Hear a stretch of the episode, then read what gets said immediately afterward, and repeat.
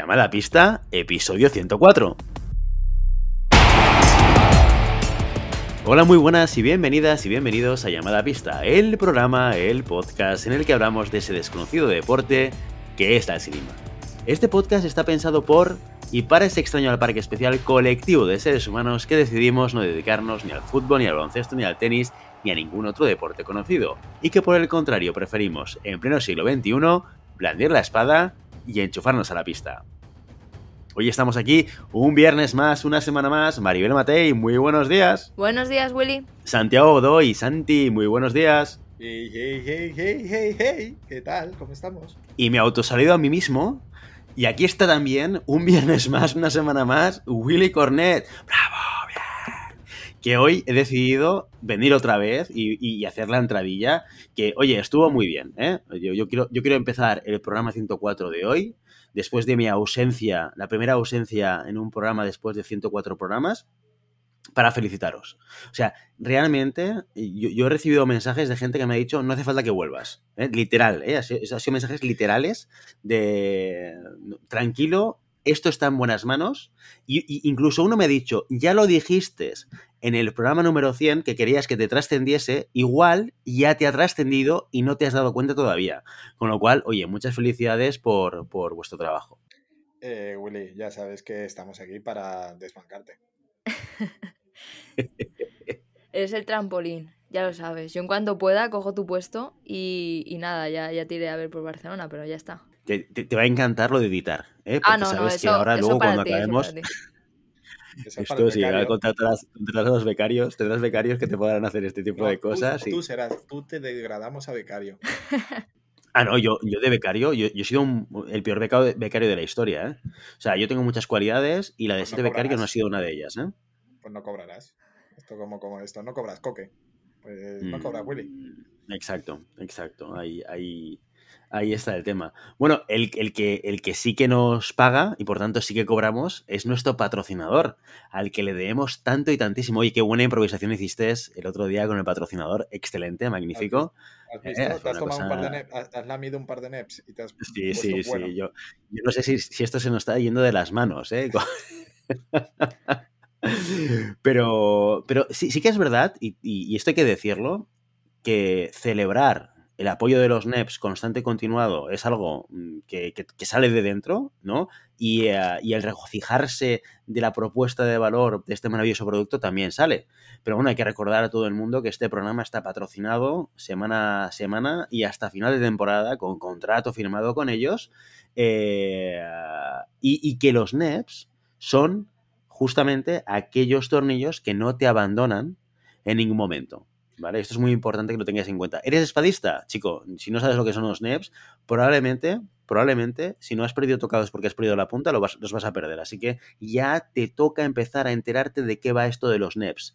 Que además, esto hace mucho tiempo que no lo digo, pero sabéis lo que quiere decir NEPs, ¿no? La N, la E, la P y la S. New EP New- eh, Point Screw.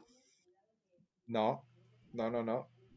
New llamada a pista, EP, eh, la bomba Blioronda, Santi y Willy.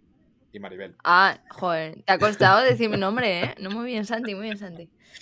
Y ha hecho una pausa porque ha dicho algo, me olvido, igual voy a decir el nombre de Maribel, ¿eh? y esta chica que a veces nos Tendré, acompaña y tendré demás. que tomar un par de neps para mi memoria, que también va muy bien Exacto, para eso. exacto. Bueno, y, y he dicho, si eres un espadista, evidentemente, pero si eres floretista, por supuesto que también. O sea, no te puedes perder eh, los NEPs porque también te van a ayudar a que la punta esté en su sitio. ¿Dónde los puedes encontrar? Bueno, en su página web, fencingfan.com, es el sitio donde podrás encontrar los NEPs. Y no solamente el tornillo, también te venden, oye, un destornillador magnífico que tardó 180 días en llegar a casa de Santi, de regalo de Ricardo, pero como pasó por mi casa, pues se quedó un poquito por aquí que está muy bien y es muy práctico y, eh, y, muchas más cosas que puedes encontrar en la página web, no te lo pierdas, fencingfan.com y por supuesto en vuestro distribuidor favorito, seguro, seguro, seguro que también lo tienen aquí, Yo, así que los Neps días, Forever. Los, los, días que Bruno tiene que llevar un juguete a la guardería, eh, le doy el Neps. El tornillo. el destornillador. El Ah. destornillador, el destornillador. Es súper versátil para los niños y súper seguro. Un día, un, día, un día van a llamar a servicios sociales, Santi, y vas a tener a gente en tu casa controlando qué es lo que como mira, padre. Si os contara yo, ya, ya estarían aquí. Pero bueno, no es el caso, los NEPs molan. Y lo que también molan son los mecenas. ¿eh? Ese, ese perfil maravilloso de oyente de llamada pista que también nos acompaña eh, con una aportación, ¿cómo digo yo, Santi? ¿Una aportación de, de, de qué valor? De dos, dos croissants de chocolate comprados en la pastelería de Willy que los deben hacer, vamos, con, con vietnamitas desnudos. Y ya aquí ya paro la broma porque si me puede ir mucho de las manos. Pero, o Sí, sea, sí. dos euros y medios de tu croissant, Willy, es. Joder, es un buen croissant, ¿eh? Paréntesis, todos los comentarios y opiniones de Santiago Godoy no tienen nada que ver ni se relacionan con el programa. Paréntesis cerrado. Eh, efectivamente, pues sí, dos croissants de chocolate en un sitio de alta calidad, evidentemente, como tiene que ser, como, como los que yo me crujo, porque yo soy un tío de alta calidad, utilizo NEPs y tengo unos mecenas maravillosos. Además, es posible que el dinero de mecenas vaya precisamente a pagar los croissants de, Willy, porque nosotros dos no vemos nada. O sea, que es posible que vaya Bueno, a, a lo, eso. a lo que, a lo que no va el dinero de los mecenas es a pagar las cervezas que paga Maribel a los mecenas. Que esto, Qué bien hilado, Willy. Es que yo soy el, el- el ma- maestro de hilar.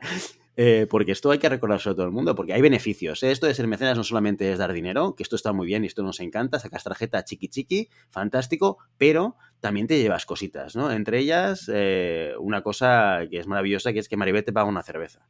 ¿Vale? En Madrid. Si vas a visitarla, que, que esto ya ha habido gente que lo ha hecho, que esto ya no es un bulo de aquello que dicen, hostia, es que es una promesa que no está cumplida. No, no, ahora se cumple, se ha hecho y hay, hay personas que pueden testificar, ¿verdad, eh, Maribel? Testimonios que han estado allí. Sí, sí, ya está totalmente, ya es tradición.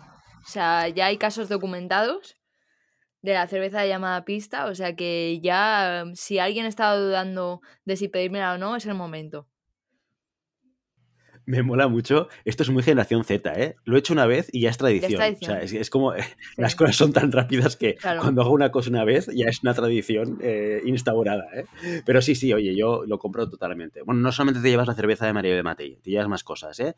Si nos envías un audio, lo publicamos, que ya hemos publicado alguno que otro. Te nombramos en el programa, que el programa pasado yo no estaba, pero estuve muy atento y ya me enteré de todo, del, del nuevo mecenas que, que tenemos. Y luego, lo, lo, quizás lo más importante, o no, o sí, o vete tú a saber, es que puedes alardear con tus colegas, que la palabra alardear ya es una viejuno. Colegas, yo creo que también, esto es más de mi generación que de la generación de Maribel, pero chico, ¿qué quieres que te diga? Tenemos que poner cuatro cosas como beneficios y se nos ocurrió este.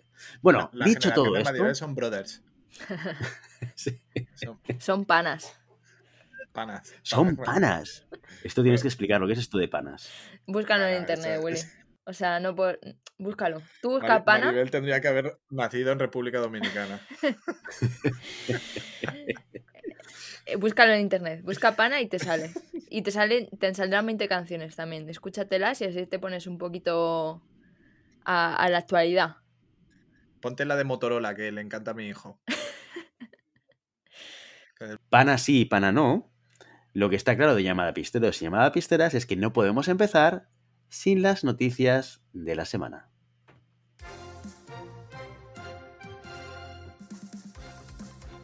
Se retoma el ranking olímpico con la Copa del Mundo de Budapest. Ayer comenzaba el último torneo de sable clasificatorio para Tokio. El arma masculina abría el primero de los cuatro días de competición en Hungría, donde ya hemos podido ver a cinco tiradores españoles sobre las pistas. Andrés Hernández, Gerardo Lillo, Guillermo Mancheño, Óscar Fernández y Iñaki Bravo volvían al terreno internacional, que no pisaban desde la Copa del Mundo de Luxemburgo, hace exactamente un año. De ellos, el único que ha conseguido pasar al segundo día de competición es Bravo. El madrileño toma distancia como líder del ranking preolímpico. Ayer hizo una primera fase perfecta, solo manchada por la retirada del alemán Weber, que le impidió conseguir la quinta victoria de la pool. Su actuación le valió el pase directo al tablón de 64, que empieza hoy y que le enfrentará al iraní Nima Zahedi. Hoy comienza también la competición femenina. Las seis españolas buscan mantener el nivel que demostraron en Polonia hace unas semanas. Araceli Navarro, Celia Pérez, Lucía Martín Portugués, Itzea Gallardo, Elena Hernández y María Ventura disputarán a partir de las 10 de la mañana las pules. Estos asaltos y lo que queda de competición tanto individual como equipo se podrá seguir en vídeo por los canales oficiales de la Federación Internacional de Esgrima. Los primeros podios nacionales del año llegan de Madrid y Ciudad Real. Allí se celebraron el pasado fin de semana los torneos nacionales y las ligas de clubes de sable y espada. En sable femenino, las medallas estuvieron copadas por dos clubes, el Club de Esgrima Osi Madroño, nueva facción de Leganés, y la Sala de Armas de Madrid. En lo más alto del cajón pudimos ver a Lucía Martín Portugués Oro y a Elena Hernández Plata. Las dos derrotaron en 8 por la mínima a compañeras de equipo nacional, una Araceli Navarro y otra Celia Pérez. El podio lo completaron María Ventura y Itziar Gallardo. En sable masculino, el tirador del SAM del Barcelona, Lucas Casanova, dio la sorpresa al llevarse el oro. A pesar de no estar entre los 10 primeros entre las pules, el catalán doblegó a rivales tan fuertes como Guillermo Mancheño, que se tuvo que conformar con una plata tras ganar a Iñaki Bravo en semis. El otro bronce fue para Santiago Madrigal. En Castilla-La Mancha, Álvaro Ibáñez se impuso a Gerard Gonel. Los tres puestos los ocuparon el portugués Miguel Frezao y Álvaro Peñuelas. Julen Pereira quedó fuera del podio, logrando un quinto puesto. En la Liga de Clubes, Burgos, Valencia, Osi Madroño y CEM terminaron con ventaja la primera jornada de competición por equipos. Este fin de semana será el turno de la espada femenina que celebra su torneo nacional en Valladolid. Y hasta aquí las noticias de la semana. Bueno, ya han empezado las competiciones, ¿eh? Qué bien, ¿no, Maribel? Bueno, yo ya estoy frenética. O sea, ya consultando las pools todos los días. Además, la Federación Internacional ha puesto su streaming desde las pools. O sea, se pueden seguir las competiciones desde el inicio hasta el fin. Así que nada, este fin de semana toca volver a las reviews, toca volver a, la emoción. Y esperemos que vaya muy bien para, las españolas y los españoles que tienen ahí el preolímpico a la vuelta de la esquina y tienen que, que apretar. Qué bien, qué bien. Oye, compartimos enlaces por Instagram, ¿no? ¿Este fin de? Compartimos, compartimos enlaces, sí, sí por supuesto. Perfecto, perfecto, muy bien. Muy bien, y ahora sí, vamos con el contenido del día de hoy, de este viernes, que, en el que traemos una entrevista muy especial. Traemos a una espadista húngara, la, persona más joven que traemos a llamada pista para hacer una entrevista, eh, pero que su trayectoria deportiva eh, la bala y hace que sea muy interesante conocerla, saber su trayectoria, saber lo que está haciendo ahora y, eh, conocer un poco cuál es su perspectiva de futuro de medio y largo plazo dentro de la esgrima. Hoy en llamada pista tenemos con nosotros a Esther Mujari. Dentro audio. Este viernes tenemos una nueva edición de llamada pista internacional. Hoy hablamos con una espadista que con solo 18 años ya está entre las 60 mejores tiradoras del ranking internacional senior. En el sexto puesto en el junior ha sido campeona del mundo y es la vigente campeona de Europa Cadete. En su país ya es una estrella de los campeonatos nacionales. En 2018 fue campeona en las categorías senior y cadete y en 2019 en la senior y en la junior. Esther Mujari, desde Hungría. Bienvenida y gracias por venir. Ah, muy buenos días, hola. Muy bien, y encantado de que tengas, eh, que hayas tenido la oportunidad de conectarte con nosotros para poder hablar un poquito de Sirima. Oye, comentábamos antes de grabar, esta no es la primera entrevista que haces, ¿verdad? No, no es la primera entrevista que hago. Ya he hecho algún, un par, un par de entrevistas, pero es la primera en español, así que ya no sé, lo espero mucho. Sí, seguro que saldrá bien. Oye, eh, antes de empezar, quiero preguntarte un poquito por tus orígenes. Tienes un palmarés extraordinario a tus 18 años. Explícanos, ¿cómo empezaste a hacer esgrima? Bueno, es una larga historia, podemos decir. Eh, yo empecé a hacer el esgrima a los nueve años porque, porque necesitaba practicar algún deporte. Y bueno, casi también podría decir que, mis padres me obligaron a hacer algo. Así que con ellos fuimos a un día deportivo en, Budapest, aquí muy cerca eh, a, donde, yo vivo. Y, allí em, conocimos a, un entrenador de esgrima de, un club húngaro y, él me presentó eh, el deporte con espadas de plástico y eso. Y entonces lo probé y buscamos el club más cercano y, decidí ir porque antes yo también nadaba y también bailaba por, un par de años. Y entonces, desde entonces yo soy esgrimista. ¿Empezaste con la espada desde el principio? Bueno, podríamos decir que empecé con, con el florete, pero solo duró por un año. Y en estos años, en estos primeros años de Sirima, de los 9 a los 18, ¿te has planteado dejar la espada y pasarte al sable o recuperar el florete?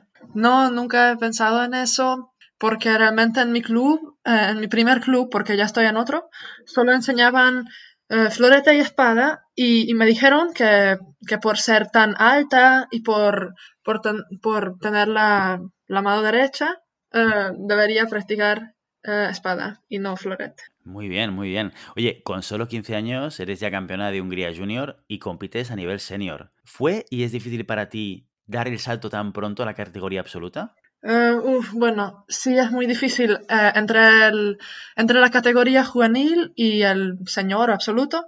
Hay un gran cambio que, que, es muy difícil para, o sea, es muy difícil acostumbrarse a, a, ese, a esta categoría. Y, y, bueno, primero, obviamente, yo, yo competía aquí en Hungría eh, a nivel absoluto, a nivel señor, y, y empecé a ganar las competiciones, medallas de bronce y de plata también. Pero cuando fui a la primera Copa del Mundo eh, internacional de señores, entonces, no sé, me sentí como que, que pertenezco allí, no sé, sentí que, que, sí es mi lugar para competir y que ya, ya he crecido tanto que, que ya puedo, puedo competir allí. Solo tenía entonces 16 años. O sea, era algo muy grande para mí estar en el mismo equipo con tres chicas de 25 o 22 años. Así que, bueno, sí fue un gran cambio. Y después de, de, ganar tantas medallas en juvenil y en cadete, y luego la, ese sentimiento de no ganar medallas en, en, las Copas del Mundo, no sé, me sentí raro, pero, pero igual sabía que, que aún era muy joven y que tengo mucho tiempo para, para competir. Claro, este es un debate que tenemos muchas veces con, con otros tiradores y tiradoras eh, y, y, hay posturas para todo. Hay gente que dice, oye, contra, contra antes eh, pasemos a un tirador joven a la parte senior, cuando tiene un alto nivel, mejor porque se enfrenta a una situación pues, más compleja y, y tiene un proceso de aprendizaje como mucho más importante. Eh, pero hay otra gente que dice, no, no, espérate a que ya tenga la edad para estar compitiendo en senior, para no quemarle con antelación. Entonces, en tu caso entiendo que es una experiencia positiva, eh, eh, pero déjame preguntarte, ¿volverías a hacer lo mismo eh, si ahora tuvieses esos 15 o 16 años? ¿O esperarías un poquito más? Yo no esperaría. Realmente, uh, de hecho, a, a, los, a los 13 años, que también ya tenemos competiciones para, para los chicos de 13 años aquí en Hungría, Uh, a los tres años yo también estaba en el europeo, en el, campeonato europeo, uh, a nivel de, los cadetes. Así que, bueno, entonces, aquel entonces empezó toda esa carrera, esa, o sea, practicar esgrima o competir en categorías más altas. Y, y yo estaba acostumbrada a eso totalmente. Así que ni siquiera era una pregunta competir entre los señores. Y Volvería a hacerlo, obviamente. Muy bien. Oye, con 18 años, ¿cómo gestionas, siendo tan joven, la presión y haber tenido un éxito tan importante en la esgrima? Uf, la presión. Uh, ahora por, por, el COVID te, siento más presión en mí y también por, por, las Olimpiadas, pero antes no sentía nada de eso casi. Uh, empecé, empecé, a sentir uh, esta presión cuando empezamos a, a perder eh, en, en, equipos y, y, bueno, yo realmente competí bien y, y, sa y, saqué muchos puntos y siempre estábamos a punto de vencer, luego perdimos y entonces comencé a sentir la presión y que tengo que ser la, la mejor del equipo, tengo que, que, ganar eso para el equipo, pero realmente en, en, en la competición individual eh, no, lo la, siento jamás, porque, porque sé que, que las mejores de, de, esta categoría de espada femenina entre los señores o señores eh, tienen 25, 28 años y eso está aún muy lejos para mí. Queda, queda, mucho recorrido todavía. Oye, toda esa parte de la presión psicológica que sentís en competición, ¿esto lo trabajáis con algún psicólogo dentro del club, dentro de, del equipo nacional? Y si es así, ¿cómo lo trabajáis? Eh, bueno, mira, eh, yo ya por, por cuatro años tengo una psicóloga con la que se puede hablar de todo, realmente. Eh, obviamente es psicóloga deportiva, así. y bueno, ten, tengo un, un cuaderno, un cuadernocito en el que, en el que escribo mis resultados, mis motivaciones, eh, los errores de, de, una competición, algunos problemas mentales, eh, qué quiero mejorar y cómo quiero mejorar eso. Y así vamos avanzando mi, mi nivel eh, mental. Muy bien, muy bien. Oye, una de las cosas que también de las que hablamos mucho en, en llamada a pista con, con, los tiradores y tiradoras, sobre todo cuando están a alto nivel, es el tema del dinero, que también suele ser un elemento de preocupación y de importancia a la hora de dedicarte a la esgrima en una mayor medida o en una menor medida. En un país como es Hungría, con tanta tradición esgrimística, ¿Con qué ayudas públicas o privadas cuentas para tu carrera deportiva? Mm, entiendo. Um, pues uh, en mi primer club yo entré a una, a una academia de, de, deportistas porque ellos me, me, ofrecieron dinero como una, puedo decir que como un premio así. Y, y entonces empecé a, a ganar dinero y, y, luego, no sé, siempre estaba siempre estaba el dinero y siempre tiraba por el dinero, no sé cómo, cómo decir eso. Y luego gané muchas becas o también premios y, y nos pagan, um, nos paga el Estado también. Uh, pero bueno, obviamente si tienes más resultados entonces te pagan mucho más que, que para un, juvenil o para un cadete.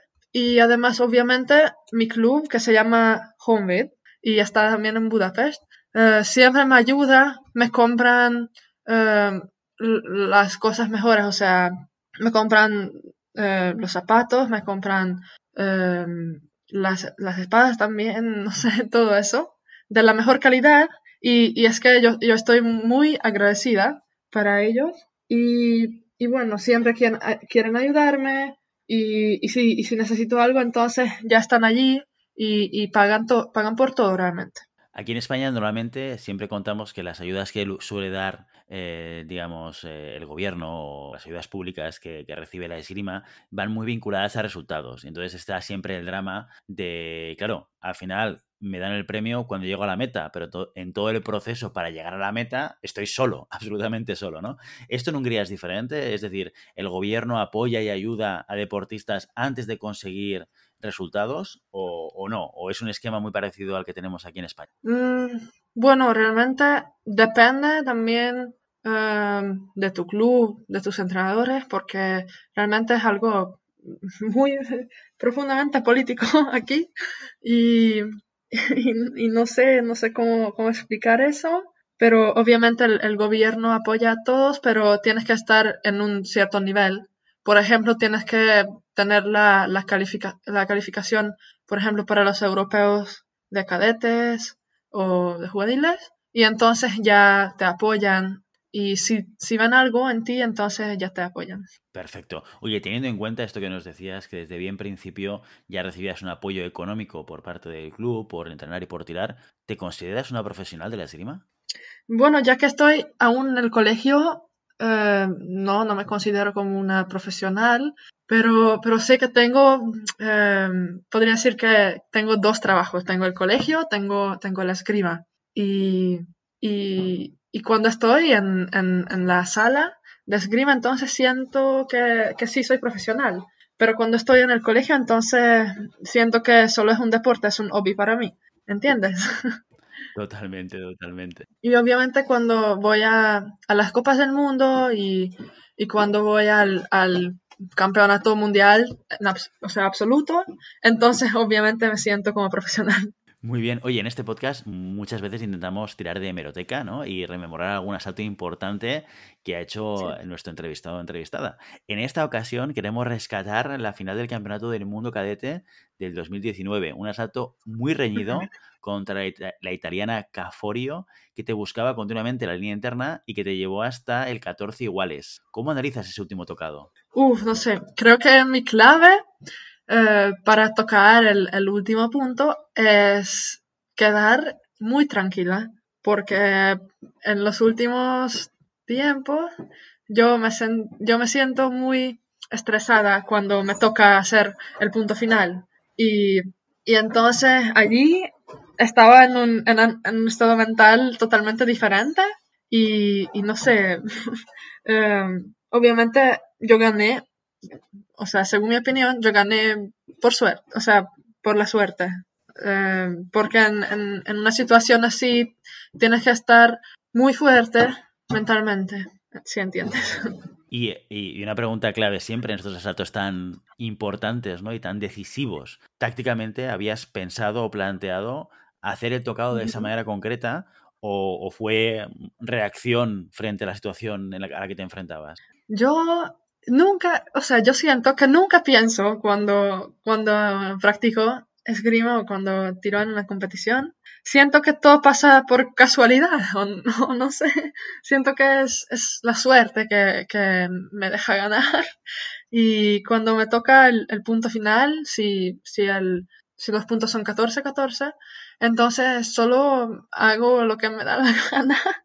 Y realmente si, si no gano, no gano. Si gano, gano no tengo nada, ninguna técnica. Bueno, eso, en psicología es, eh, supongo que muchas veces a ese momento le llamamos el momento de flow, ¿no? De fluir, que estás en la pista que realmente, o sea, racionalmente no estás pensando activamente, no está, tu cerebro no está diciendo, haz este tocado, haz este tocado, sino que realmente estás en, bueno, parece un poco esotérico, ¿eh? ahora cómo lo voy a explicar, ¿no? Pero que estás en conexión con tu pista, con tu arma, con el asalto en ese momento y estás Mm, absolutamente tu cuerpo está reaccionando eh, y, tu, y, tu, mente a aquello que tienes delante con una fluidez que es lo que te permite también reaccionar a una velocidad muchísimo más elevada y, eh, mucho más coordinada, con lo cual normalmente esos momentos eh, suelen ser valorados como, como, momentos muy, muy buenos cuando estás tirando para hacer cualquier deporte. Sí, totalmente estoy de acuerdo, pero tengo que mencionar que que sí hay una cosa que, que hago antes de sacar el, el, último punto, o tocado, no sé, eh, es que siempre miro al entrenador y, y siempre le miro en los ojos y, le digo, sí, ahora voy a ganar. Y bueno, si no, entonces, no sé, entonces no pasó la maravilla, pero, pero lo que suelo hacer es eso. Súper importante el, estar seguro de que aquello va a suceder. Si no, psicológicamente estás dando un hacia atrás en el asalto. Esther, después, eh, para un absoluto en la esgrima, ¿eh? Y además para un aún mayor en la categoría junior que solo va a contar con el Mundial en abril. ¿Cómo has estado trabajando estos meses sin estos puntos claves en la temporada? ¿Cómo son las competiciones? Eh, vale, sabemos que, en marzo aquí terminó todo y todo estaba cerrado hasta, hasta abril o hasta los principios de mayo. Así que en mayo me hice un, un test de COVID y obviamente ha sido, fue negativa o negativo. Y, y entonces ya nos pusimos a, practicar desde mayo y no paramos hasta, hasta hoy. o sea, em, ya en Hungría tuvimos varias competiciones. O sea, puedo decir que cada fin de semana tenemos, casi cada fin de semana tenemos una competición, que sea categoría juvenil o categoría señores. Y, también eh, ahora tengo un, nuevo entrenador em, de entrenamiento físico Así que trabajamos juntos ya por algunos meses y, me encanta ir a, las clases, a, los entrenamientos, eh, pero sí es verdad que, en las últimas semanas no fui tantas veces a, la psicóloga, así que ya es hora de, irme.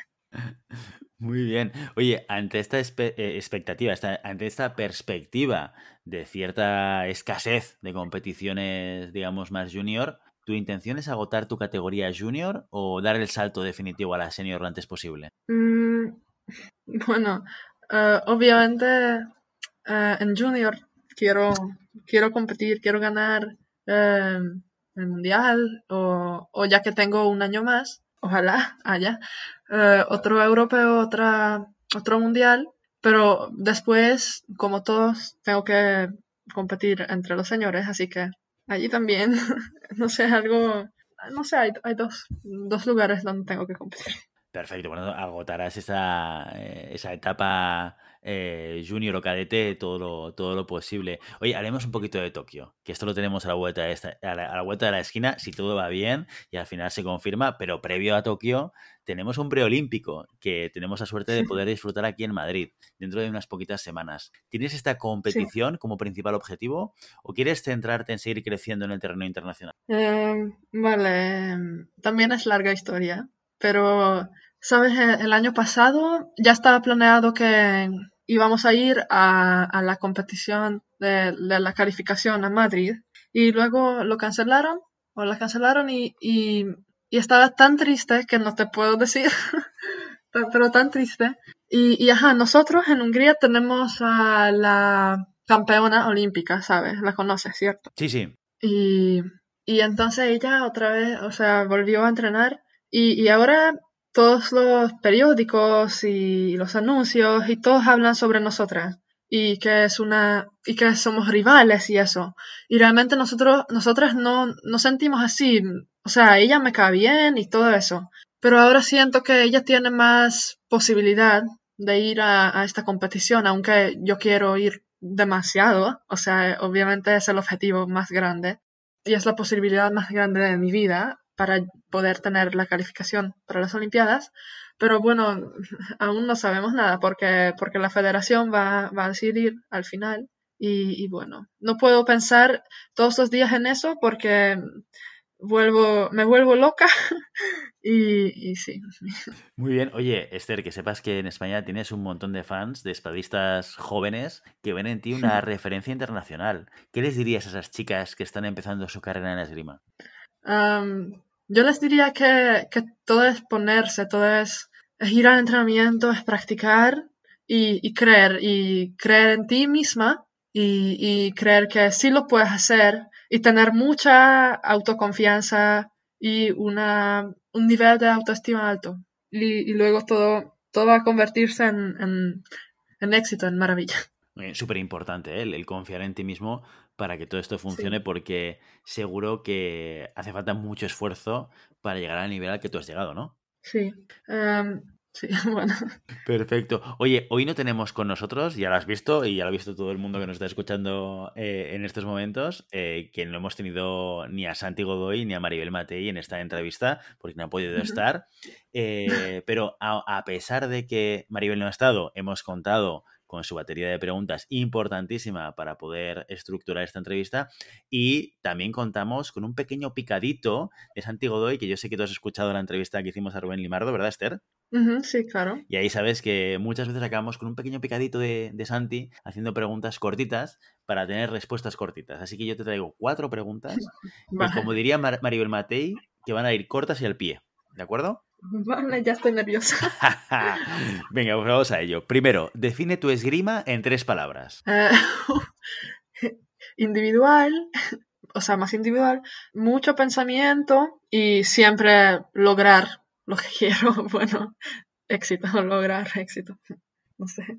Un aspecto en el que crees que tienes que mejorar. Em, el estado físico aún.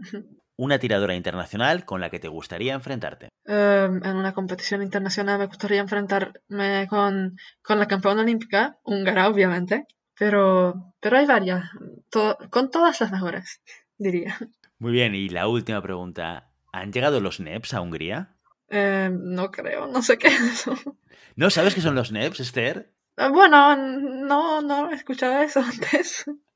¿Qué, qué Tal, vez, tal vez lo sepa, pero así, así no me viene a la cabeza. Bueno, pues es- esto tiene que cambiar, vamos, porque nosotros, nuestro patrocinador, tenemos un patrocinador en llamada pista Ajá. que se llaman los NEPs. NEPs quiere decir eh, New EP Point Ah. Screw. New EP Point Screw. O sea, Ajá, eh, los nuevos tornillos para espada. entiendo. ¿Vale? Entonces, son unos tornillos que tal y como están diseñados, aguantan mucho más en la punta. ¿Vale? Y son mucho más fáciles de poner, porque van además con un destornillador especial que los permite. No, son ahora. Yo soy espadista también, ¿eh? que no te lo he dicho al principio, yo soy espadista y, y, vamos, no, no hay color, ¿eh? Entiendo. La dificultad que tiene meter los tornillos habituales y tal, y lo que a veces que saltan y tal, estos están súper bien. Se pueden incluso poner de- desde un lado o desde el otro, y luego con el destornillador es que es súper fácil ponerlos, ¿vale? Vale, porque aún no he oído de eso. Jamás nadie lo, o sea, nadie lo sabe. Eh, nadie lo conoce en Hungría. Así que Bueno, pues nada, los NEPs a descubrir en Hungría, ¿vale? sí, claro. Yo, yo, voy- yo, voy a, yo voy a traer la fama en Hungría para eso. Exacto, exacto. Tienes que ser embajadora de los NEPs. Tienes que ser Sí. embajadora de los NEPs y de llamada a pista en Hungría. Que no sé si nos van a escuchar mucho porque esto es en castellano, pero, pero bueno, oye, pues mira, hay alguna entrevista, la de Vivian Kong, la, la hicimos en inglés, con lo cual hay- a- a- Sí. uno de cada 100 programas lo hacemos en inglés. Sí.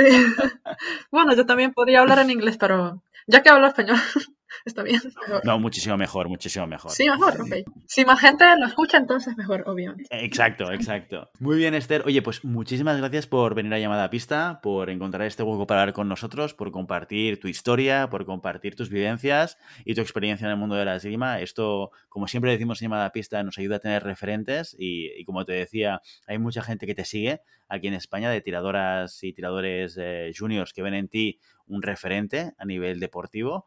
Así que mil gracias por estar aquí con nosotros hoy. Bueno, muchas gracias por, por contactarme y por invitarme. Me gustó demasiado.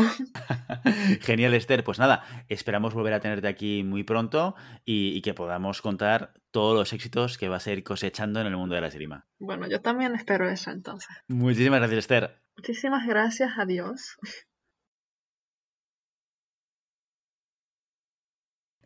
Bueno, pues eh, la, la, entrevista con Esther, oye, muy interesante. ¿Con qué os quedáis de esta entrevista? Yo me quedo con que, bueno, aquí, como decíamos, hemos traído a muchísima gente muy distinta. Eh, también hemos tenido entrevistas internacionales. Hemos tenido un, po un poquito de todo, ¿no? Eh, pero yo, la verdad es que me hacía mucha ilusión entrevistar a, a Esther, aparte de porque nos tibaron de que, que muchas eh, chicas de, de espada, jóvenes de España, la tienen un poco como objetivo, ¿no? Porque al final si con 18 años has ganado prácticamente todo en tus categorías y ya estás haciendo el salto al senior, con 16 años ya estabas tirando senior, hombre, pues es, un, es una tiradora muy a tener en cuenta como referente. Pero sobre todo me hace ilusión porque hemos entrevistado a un campeón olímpico, hemos entrevistado a gente que seguramente sea olímpica en, este, en Tokio, pero verdaderamente eh, hemos entrevistado a una chica que puede ser campeona del mundo de espada, eh, campeona olímpica de espada en unos años. O sea, realmente cuando, dentro de unos años podemos enseñar esta entrevista y decir, oye, nosotros entrevistamos a la que ahora es campeona del mundo, porque realmente es que su palmarés es, es impresionante, ¿no? Y, y, sobre todo la templanza con la que habla ella también. Es cierto que puede parecernos un poco infantil, ¿no? 18 años al final es, eh, es bueno, casi como yo, una niña. No, no, no, aún no ha visto muchas cosas, ¿no? Eh, aún ha visto muchas cosas, pero realmente la, la forma que tiene de, de encarar eh, las competiciones, eh, de, de, encarar, ella decía, ¿no? Me pongo yo en presión en individual, no noto, lo noto por equipos, ¿no? Y yo creo que es, eh, es una, una, forma de verlo de alguien que está empezando una carrera que va a ser impresionante, si no lo es ya. Y, y creo que, que hemos tenido muchos referentes, pero que este referente para personas jóvenes es mucho más cercano y, muy bueno. Yo me quedo lo, igual con lo mismo, ¿eh? este eh, ascenso meteórico y, este cambio de paradigma en, en, la espada de gente muy, muy, muy joven que, que, se cuela ahí en los primeros en los primeros lugares del ranking mundial absoluto y creo que dará mucho que hablar y sobre todo esto me recordó muchas veces a a Vivian Con, ¿no? Esa manera de encarar esa frialdad, ¿no? Está salvando las diferencias por la edad, pero sobre todo ese, templanza que, ostras, después mm, visto a la hora de desarrollar un combate o, de autoponerse presión, ¿no? Porque ella tiene en cuenta también el hecho de que es muy joven y que tiene mucho camino por delante. Creo que es una manera de encararlo súper madura y que nos dará mucho de qué hablar esta chica, seguro. A mí me ha gustado poder traer a, alguien de otra generación diferente, de, otra, de otro momento vital esgrimístico, del cual hemos hablado mucho, porque en muchas conversaciones con muchos tiradores eh, de, alto nivel, eh, que ahora pues estarán entre los 23 y 24, y hemos incluido bueno, también a, a, a, medallistas olímpicos que tienen pues ya pasados los 30, eh, y, muchas veces les preguntamos por ese momento vital de, oye, eh, cuando empiezas ya a decidir si estudias una carrera o te dedicas al mundo de la esgrima, ese, proceso de cambio. Y justamente hemos tenido la oportunidad de, de conocer de, de, primera mano una persona que está pasando por ese proceso en estos momentos, ¿no? Y además una persona con, con una con, una, unos resultados extraordinarios. Y luego otra cosa que me ha gustado mucho también, que me hace reflexionar sobre, sobre uno de los temas que solemos debatir en llamada pista, que tiene que ver con eh, cuándo es buen momento para hacer que un tirador o una tiradora den el salto al absoluto. ¿vale? Que esto eh, hemos hablado, ha habido opiniones de, de, todo tipo y en general solemos decir o comentar que eh, es mejor esperar, ¿no? Que, se acabe el circuito, ¿no? Y que cuando ya hayas quemado tu parte junior o tu, circuito junior ya des el salto al absoluto. Pues ju justamente con Esther todo lo contrario. Le preguntamos sobre esto y, dijo mmm, dos cosas muy interesantes. Lo primero es, encantada de haber hecho el salto lo antes posible. Segundo, si volviese a tener que hacerlo, lo volvería a hacer igual. Claro, eh, para mí la reflexión es, es, es, es, que esto, este tipo de decisiones son muy individuales, ¿no? Si aciertas y y acertar no es tanto tomar la decisión como entrenador de empujar a alguien a hacerlo, sino que aciertas con la persona para que lo hagas. Es decir, no es tanto la decisión que tomes, sino con quién la estás tomando. Si tienes un perfil como el de Esther Mujari, que, que a lo mejor es una persona con la templanza para poder dar el salto al absoluto y eh, no sentirse abrumada por el cambio de nivel, esto le, le, le, redunda en positivo en su desarrollo esgrimístico. Ahora, si eh, lo haces con una persona que quizás psicológicamente no está preparada para ello, igual el reto es demasiado alto y hace que eh, el efecto sea completamente el contrario. Con lo cual ahí, oye, un doble, un, una doble perspectiva de algo tan importante eh, de, de, de, decisión como es, oye, salta al absoluto cuanto antes o salta al absoluto cuando ya tu, tu trayectoria junior pues ya la tengas ya más, más superada. No, y además que ella, yo creo que en todo momento, eh, un poco como por, por, lo que, por lo que hemos escuchado, es súper realista, ¿no? O sea, al final ella sabe que, que, está haciendo unos resultados muy buenos y en eso es realista, o sea, realmente está haciendo fuera y dentro de su país unos resultados espectaculares, pero cuando le, le preguntábamos por, por el preolímpico, ella decía que era un objetivo muy claro para ella, pero, pero que venía una eh, me imagino que se refería a Sas, a la campeona olímpica, y que obviamente es una campeona olímpica y que va a también intentar entrar, ¿no? Y ella lo decía, oye, pues eh, está complicado si, si, si, la, si la compañera intenta realmente ir a por los Juegos Olímpicos, es posible que yo no vaya a ese preolímpico de Madrid, pero bueno, yo lo voy a intentar. ¿no? Es, es muy realista de, de, valorar un poco sus opciones de cada futuro y sobre todo no tener prisa. Eh, yo creo que, que eso lo, lo, que demuestra es que no tenía prisa, sabe que tiene 18 años, que tiene un montón de ciclos olímpicos por delante. Además, sabemos que, que ya lo hemos comentado también varias veces, que la espada en concreto y la esgrima en general es un deporte bastante longevo, o sea que perfectamente puede tener eh, tres ciclos olímpicos por delante, incluso cuatro. Y, y, que, bueno, ahora a lo mejor no es un momento, pero que ya se sigue preparando, igual que se ha preparado durante toda la cuarentena para el momento en el que hubiese una competición, estar preparada, ella se está preparando para unos Juegos Olímpicos y para, para ese Mundial eh, Junior que tenemos en, en, tan poquito tiempo. Así que espero eh, que si finalmente consigue estar en ese preolímpico, nosotros estemos ahí para saludarla.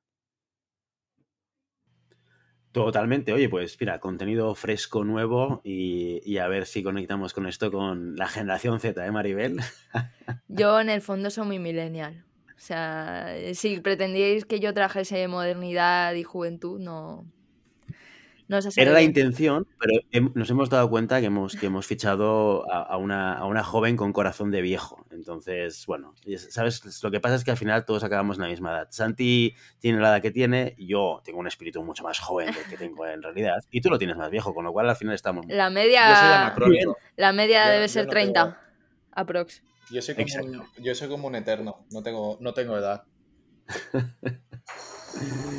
Muy bien, pues eternos y eternos no. Hasta aquí nuestro episodio de hoy. Como siempre, queremos invitaros a que os pongáis en contacto con nosotros, nos deis vuestra opinión y nos digáis si queréis que demos algún tema concreto o si tenéis alguna pregunta. Lo podéis hacer a través de nuestra página web, llamadapista.com barra contacto o redes sociales. Estamos en Facebook, en Instagram y tenemos un grupo en Telegram donde nos contamos cositas. Y si el contenido de este podcast te gusta, no te olvides suscribirte, compartir este episodio en cualquier red social, darnos 5 estrellas en iTunes y comentar lo que quieras tanto en iVoox como en Spotify. Muchas gracias por todo, por tu tiempo, por tu atención y por tu interés en este maravilloso deporte que es la esgrima. Nos escuchamos la semana que viene. Hasta entonces. Adiós. Adiós. Adiós, adiós.